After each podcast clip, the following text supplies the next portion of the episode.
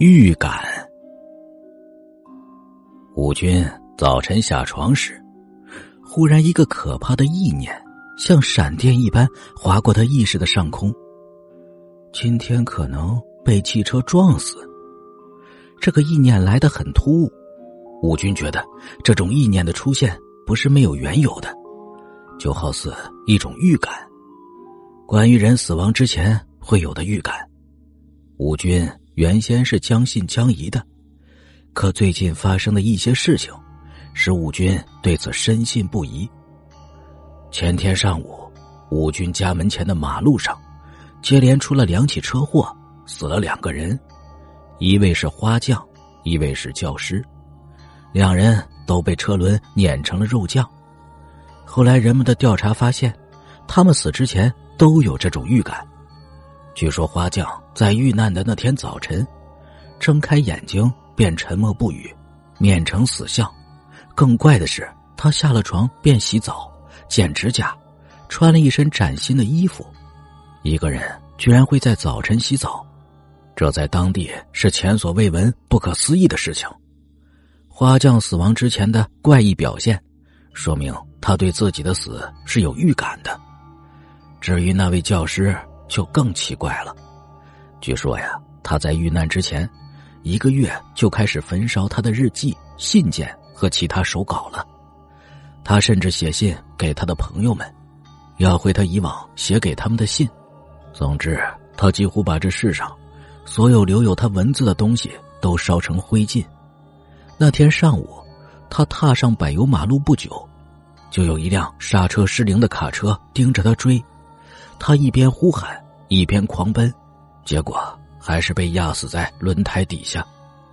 武军认为，他们之所以死，是因为他们没有重视预感。既然有了预感，就该不惜一切的去避免预感成真，绝不能听之任之。所以，武军决定今天坚决不出门了。汽车总不会冲进屋里来撞他吧？他洗漱完毕，就对妻子说。今天一天，我不上班，也不出门，我在后院看书。天塌下来，你都不要叫我。有人来找我，就说我不在家。我今天有重要的事情。至于什么重要的事，你不要问，问我我也不知道。就这样，他说完以后，就拿了一本小说和几片面包，一头钻进了后院放杂物的小屋子里去了。吴军没头没脑的话。把妻子搞得晕头转向，如同坠入云雾之中。吴军一年三百六十五天，从不迟到早退，即使有病也坚持上班。今天怎么突然不上班了呢？为什么还要到后院里读书呢？他以前可是从没去过这个屋子的呀。妻子几次想去问他，都没敢去呢。吴军从来是说一不二的。妻子只好去自己的单位请了假，便匆匆回到了家里。不管怎样，他不能让武军一个人待在家里。他想，他呀，一定是有什么难言之隐。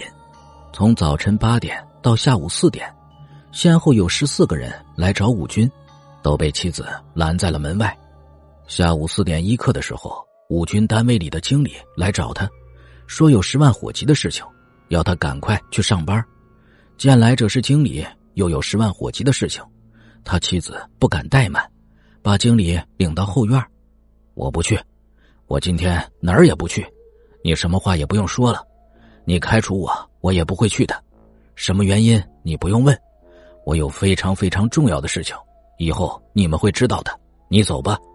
武军挥舞着手臂，声色俱厉的说：“他急得虚汗淋漓。这时候发生十万火急的事情。”本身就是不祥之兆，是死亡的召唤。他没法让经理理解他的态度和做法。他现在不能说出预感，预感说出来肯定凶多吉少。待预感消失后，他会好好的向经理解释的。经理被他搞得莫名其妙。经理出门前对他妻子说：“再观察一段时间，情况严重的话，就去叫医生。”他妻子含泪点头。大约晚上七点光景，一辆重型卡车飞驰在一条柏油马路上。临近三岔路口时，为了避免和一辆违章行驶的客车相撞，卡车急转弯，冲向路边的小道，撞到一堵围墙和一座小屋后便停住了。人们把武军从小房子里扒出来时，他已经咽气了。武军之死使人们震惊不已，这一奇怪的事件在当地传为奇谈。以后人们谈到人死之前是否有预感时，总拿武军之死作为例子。如果他没有预感，他怎么会突然一天不出门呢？怎么会突然钻进给他带来灭顶之灾的小屋子呢？又怎么会说那些奇怪的话呢？